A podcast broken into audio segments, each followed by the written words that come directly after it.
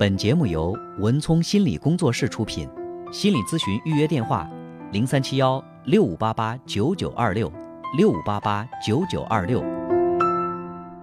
虐待和爱令人困惑的组合，受虐待的孩子始终生活在快乐和痛苦参半的怪异氛围里。乔将之形容为间歇性恐惧与温情时刻并存。他说，父亲时常会表现得很有趣。我发誓，有些时候他甚至可以很温柔。有一次，我报名参加滑雪比赛，他表现得很积极，开了十小时的车，一路送我去怀俄明州的杰克逊市，就是为了让我可以在更好的雪场练习。开车回家的路上，爸爸对我说：“我是个与众不同的孩子。”他说的时候，我在想，如果我真的与众不同，为什么会这么讨厌自己呢？但他既然这么说了，就不会错。直到现在，我还想重温那天与他共度的美好时光。这种自相矛盾的混乱信息让乔愈发感到迷茫，也让他更加难以客观地评价自己的父亲。我向乔解释道：“父母在虐待子女的同时，也做出了爱的承诺，那么两者之间就会形成一种畸形却又异常牢固的关系。”孩子的世界很小，不论家长如何暴力以对，对他们而言，家长仍然是获得爱和安慰的唯一来源。被虐待的孩子在整个童年时期都在寻找父爱或母爱，这种寻找将一直持续到他们成年以后。凯特也回忆道：“在我很小的时候，父亲常常把我抱在怀里，轻轻地晃来晃去。我再大一点的时候。”他周末送我去上舞蹈课，或者带我去看电影。那时候他真的很爱我。我最大的心愿就是他能够像过去那样爱我。家庭秘密的守护者，父母偶尔流露的温情令凯特更加渴求父亲的爱，并期望父亲能够有所转变。这种期望使他在成年之后很长一段时间里仍然依附于父亲。作为这种情感联系的一部分，他认为自己应该为父亲的暴行保守秘密，因为一个好女儿永远都不会背弃自己的家庭。这种家庭秘密对于受虐待的孩子而言是额外的负担，对受到的虐待守口如瓶，就意味着他们拒绝了所有可能的情感支援。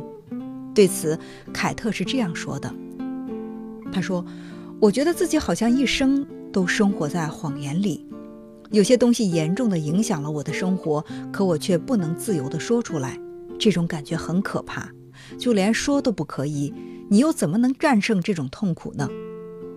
当然，现在我可以在接受心理辅导时畅所欲言，但是面对多年来掌控我生活的那两个人，我还是不能说。”小时候，我唯一可以倾诉的只有家里的女佣。我觉得她是我在这个世界上最信任的人。有一次，在父亲打了我之后，他曾对我说：“亲爱的，你爸爸病得不轻。”我真不明白，既然病了，为什么他不去看大夫呢？我问凯特：“如果他和父母谈起小时候的家暴，他觉得父母会作何反应？”他看了我好一会儿，才回答道：“我父亲肯定会崩溃吧，然后我们可就麻烦了。我母亲可能会歇斯底里的发作起来，我妹妹也会因为我的旧事重提而暴怒。就算是在我面前，她也从来不会提起这件事情。”凯特对于家庭秘密的缄口不言，像粘合剂一样维系了家庭的完整。一旦他打破沉默，他的家庭很可能就土崩瓦解。凯特说：“过去的事情在我心里翻涌，家里一切都没变，父亲还是对我发脾气。我很想发作，想告诉他们我很生气，可我只是坐在那里一言不发。比如说今天，他冲我发火，而母亲就装作什么也没听见。”几年前，我去参加高中同学的聚会，我觉得自己很虚伪。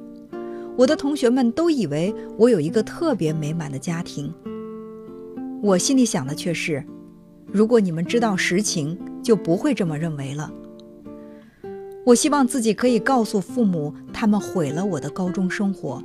我想冲他们大喊：“你们深深的伤害了我，都是因为你们，我到现在都无法去爱别人，也无法和男人建立恋爱关系。”父母把我变得感情麻木，他们现在仍然这样对我，但是我非常害怕，什么都不敢和他们说。作为成年人。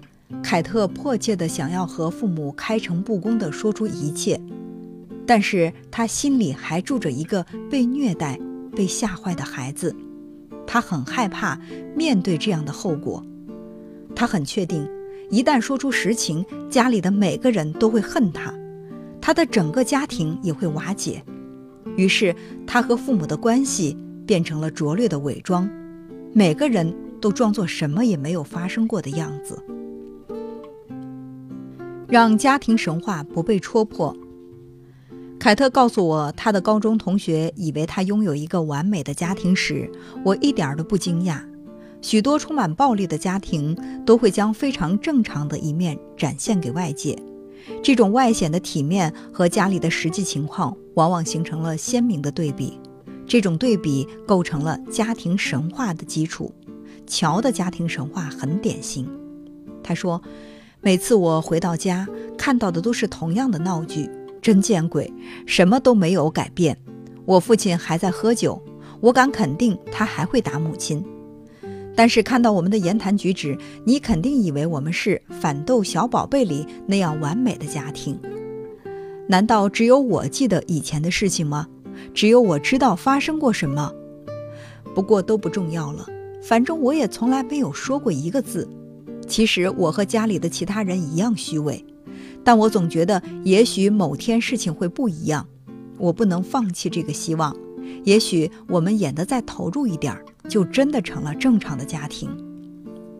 乔也有同样的矛盾心理，既然想与父母一起正视问题，又害怕令家庭分崩离析，他读高中时曾经写信表达过自己的心情。他说。我真的把所有的想法都写在了信里，包括那些挨父亲打、被母亲忽略的事。然后我把那些信随意放在家里的桌子上，希望父母会读到。但我也不知道究竟有没有人读过，没有人和我说过这件事儿。我在十七八岁时也曾经写过一段时间日记，也放在外面，希望他们能看到。可是直到今天，我还是不知道他们有没有读过。说实话，我到现在也不敢问他们到底有没有看过我的日记。乔没有问父母是否看过自己的日记和信，不是因为害怕再次遭到毒打。到高中时，他已经长大了，应该不怕那些了。真正的原因是，乔还幻想着他的父母会在某一天奇迹般的转变，给予他更多的爱。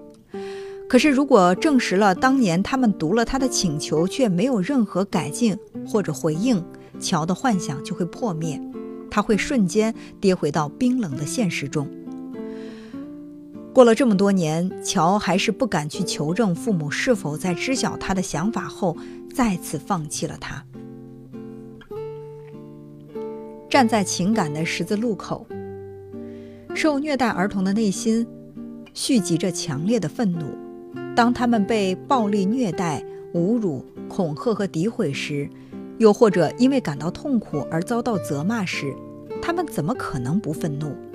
但幼小如他们，心中的怒火往往无处发泄，于是成年之后，他们会想方设法地寻找宣泄的途径。